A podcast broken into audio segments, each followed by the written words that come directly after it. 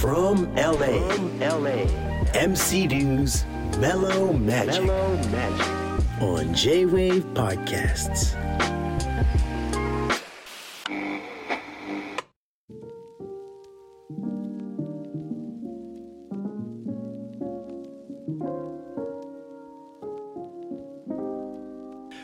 One, two, one, two. From LA, MC Dew's Mellow Magic.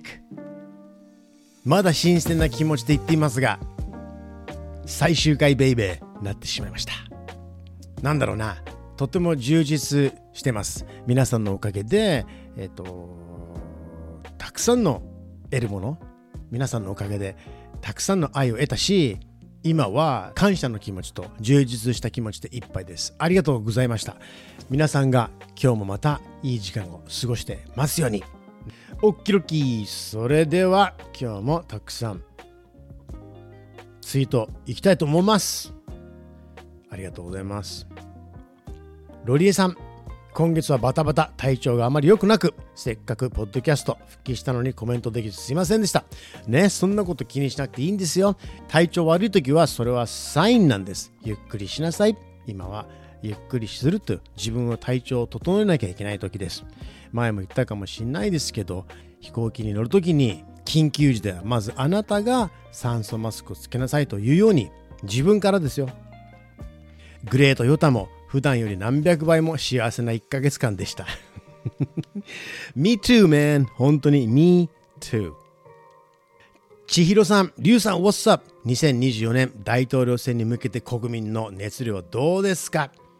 日本は選挙に行かない無関心な人が多いけどアメリカみたいに投票に行って関心を持つにはどうしたらいいんだろう？ね番組では必ず選挙行けというふうに言ってたし僕も言ってた。で行きましたこれは無理くりでもいいから行かなきゃいけないと思ってますでアメリカでもねめちゃくちゃ盛り上がっているんですけどもやっぱりね若い人があんまりいないイメージが強いですねだから YouTuber とかのインフルエンサーでも若い人を一生懸命応援してます。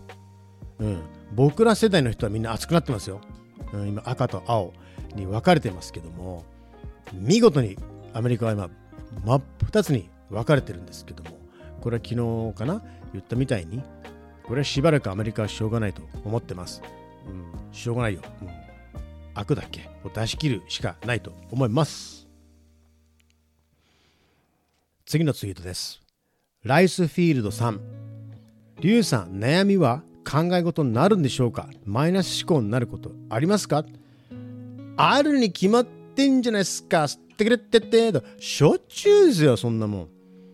しょっちゅうしょっちゅう。まあ、しょっちゅうじゃないね。基本的に前向きな人なんですけども、えっ、と、立ち直るためのツールというか、自分なりの立ち直り方がいっぱいあるっていうのかな。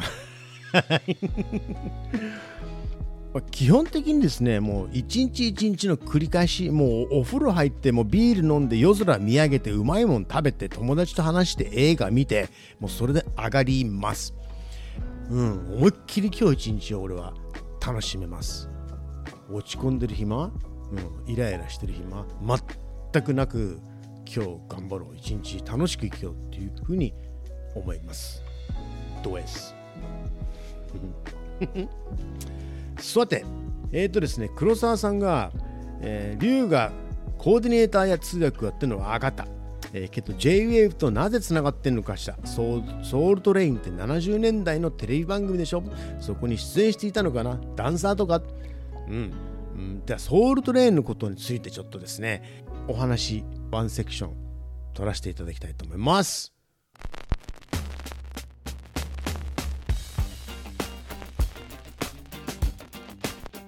ソウルトレインなんですけれども1990年代の終わりにソウルトレインのクリエイター創設者であるドン・コーネリアスが洋服のラインかなを日本でブランディング洋服のラインを始めたいということで一大プロジェクトだったんですね。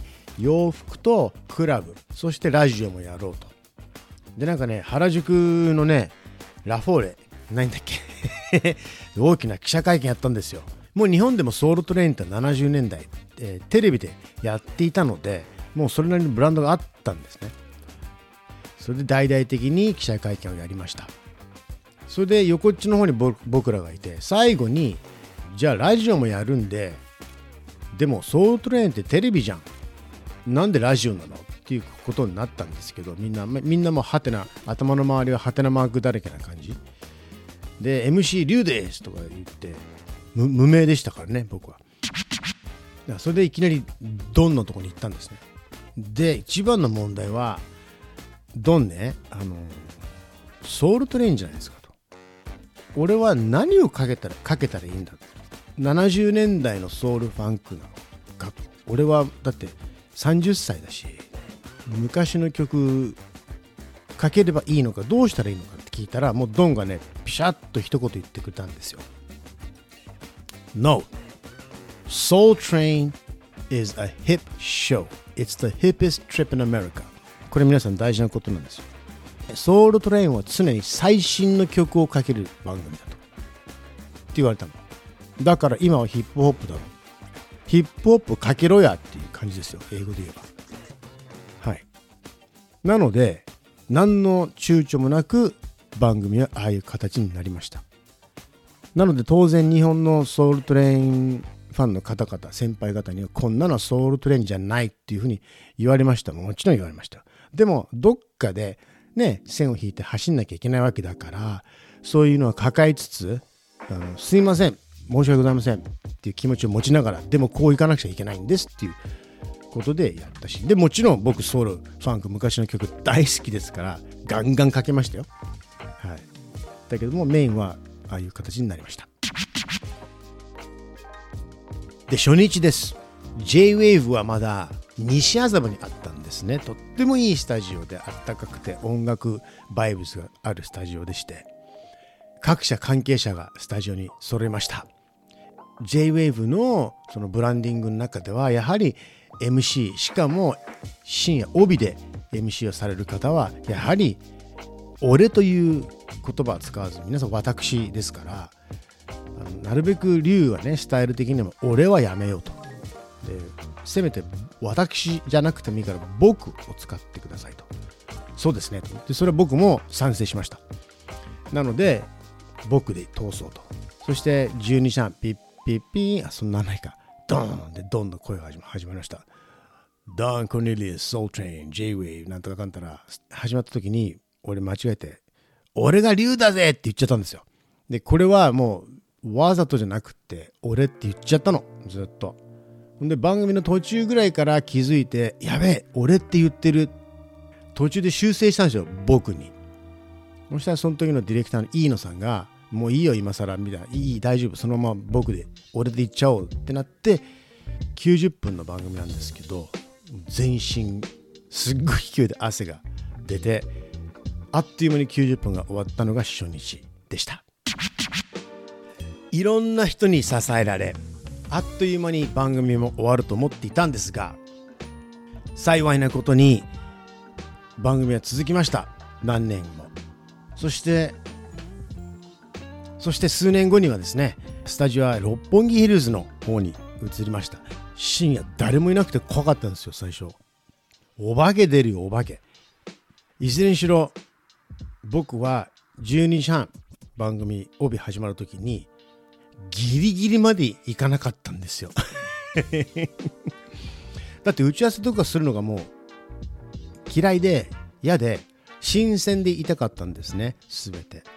So なのでスタジオに12時半に寸前に入ります。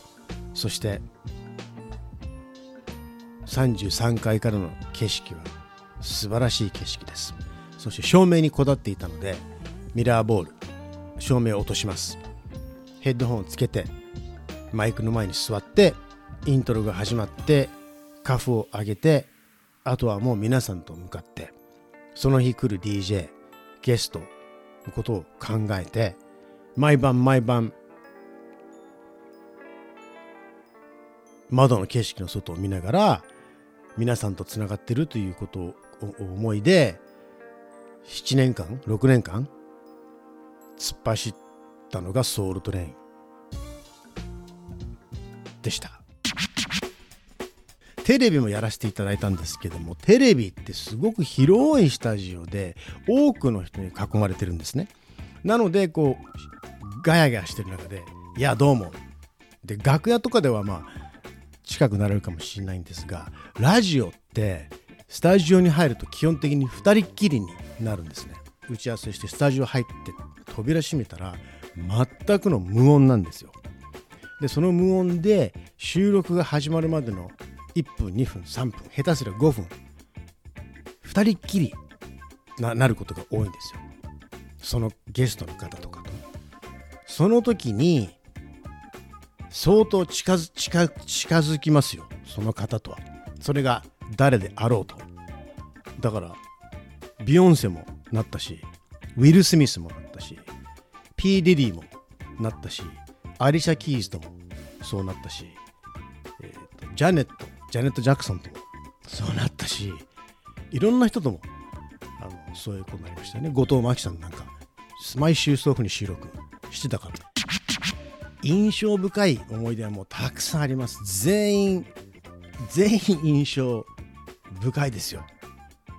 ジョージ・デュークピアノ弾いてくれたしジョーサンプル生演奏も多かったのでジョーサンプルが来てくれた時も目の前で演奏してくださってで本当にスムーズな方でで弾いてくれてでその後に一言じゃあ最後に一言メッセージをお願いしますかって言った時に、えーその放送を聞いててくれた方いらっしゃるか分かんないですけどもジョー・サンプルは Life gets better and then you die って言ったんですよ。人生はどんどん良くなっていってそして死んじゃうんだよ。っていうふうに言ったんですよ。今でも俺それ心に刺さってってそれで帰国して少し少ししてうん行っちゃったんですよね天国にそういう人もいれば12時20分頃に行ったらソファーにダラーンと寝てて仲間仲間が5人ぐらいで不機嫌な不機嫌な連中がいてスタッフが慌てていたのが P. ディディですなんか疲れてたらしくて東京が。それで先に収録させてくれと。生放送。でさ生放送までに帰りたいって言い出したんですよ。ああもうギャング丸出しですよ。でスタッフも「リュウさんじゃあそういうふうにやっちゃいましょうか」って言うから「俺嫌だよ」っつったのその時。いや本当だよこれ。嫌だ嫌だ。冗談じゃないよってみんなリスナーすっげえ楽しみにしてんだからそこまでいいんだったから20分ぐらい待たせなさいっつって俺もトイレに行くふりして俺が OK しなかったんですよ。ああ機嫌悪くなりましたよ。これ覚えてる？みんな。桐山くんだったかな？スタッフ。んで待たしてそれで12時半になって番組始まったらケロッと機嫌直っちゃってあの人。それで「いえいえいえいえ What's up Tokyo? What's up Japan? What's up Japan? ほら見ろ」と思って。それでちょうどその時にねダブルのねシェイクがリリースされた後だったのかな。でその話をしたんですよ。俺もプロデュースやってんだぜっつって。まだとんがってましたから。そしたら聞きたいって言い出して。マジか。って言って。で聞かしたんですよ。そしたらあのプロデューサーフェイスをしになったんですよ。目の前ですよ。もう40センチ40センチは言い過ぎだな。1メートル先に PDD が座ってるんですよ。六本木ヒルズの33階のあのブース。そこでしっかり耳を傾けてダブルのシェイクを聞いてました。英語が完璧じゃないか。日本人が歌ってんのかそうだよ。ジャパニーズシスターズだよ。すげえな。彼本当に感心してましたこれは。I'm amazed man つって。言ってましたよ。でインタビューもしっかりやって。やっぱりラジオに対するリスペクトは変わらないんで。で一つ言えるのがやっぱりラジオのリスあのラジオこれテレビもそうなのかもしれませんけども放送のマジックなのかな。機嫌どんなに機嫌が悪い人でも放送が終わるとみんな機嫌よく帰ってくれます。ソウルトレインはいろんな人に会わせていただきました。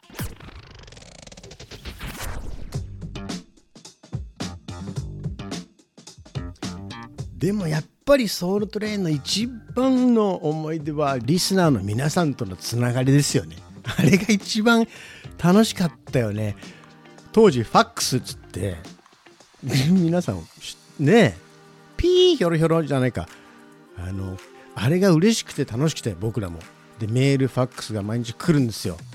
で番組僕生放送やって喋っててでアードコーダー言ってて「はい曲いきます」って言って曲かけて DJ が曲ムロ君なりはじめとかが DJ しだすとスタッフが「リュウさんメールです」とかでガサッと僕の机に持ってくるんですよ。来るのがもう嬉しくて嬉しくて僕のさっきのコメントに対する意見がずらっとあるわけですよ。これに対して反応しよう。あ、これも反応しようと全部丸するんですよ。で、DJ がインストかけたタイミングでメールを読んで、全て即興で毎日ライブをやらせていただいた。そして楽しかった生電話ですね。楽しかったです。本当に。一つのじ一つの時代でしたね。えー、多くのスタッフの方々、スポンサーの方々、リスナーの方々、そしてご迷惑をおかけした方々、すいませんでした。そしてありがとうございました。ソウルトレインは本当に楽しかったです。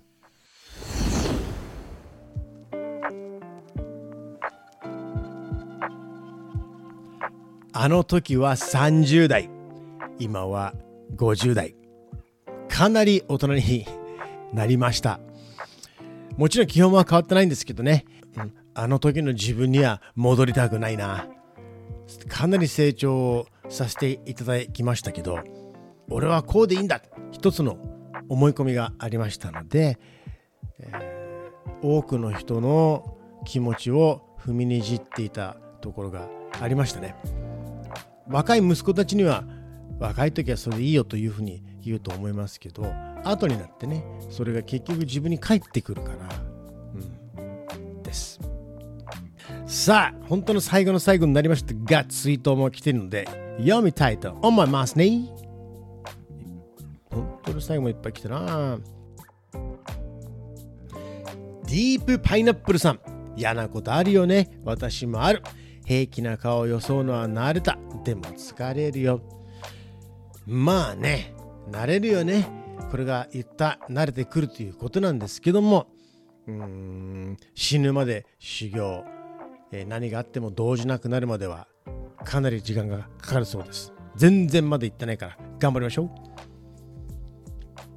勝久 ISG さん。ツイート。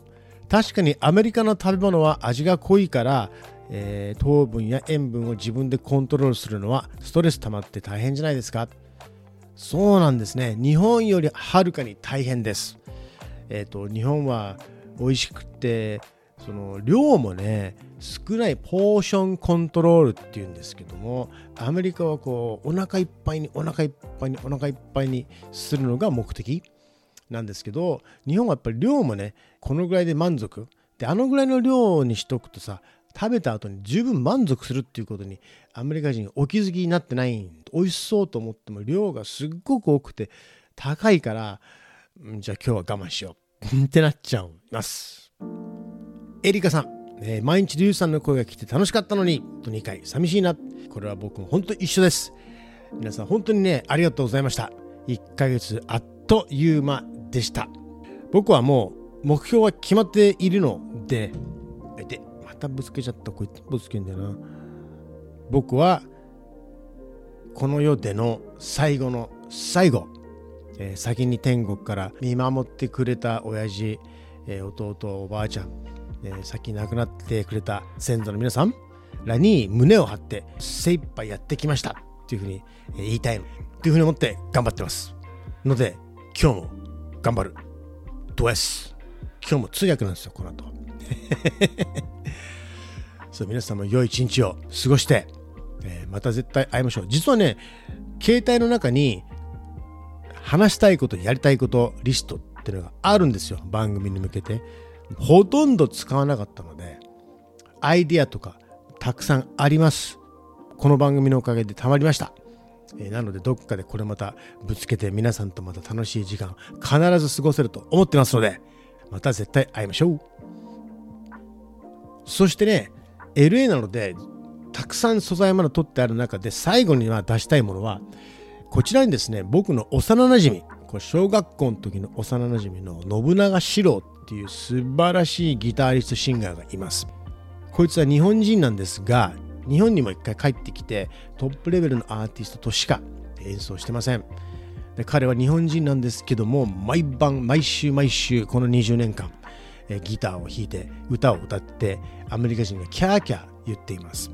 彼の珍しく日本語の曲があるのでこれを最後の最後ににメロマジックでかけようと思います。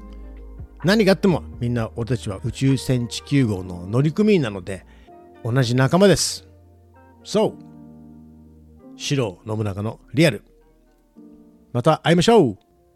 Peace ありがとうございました。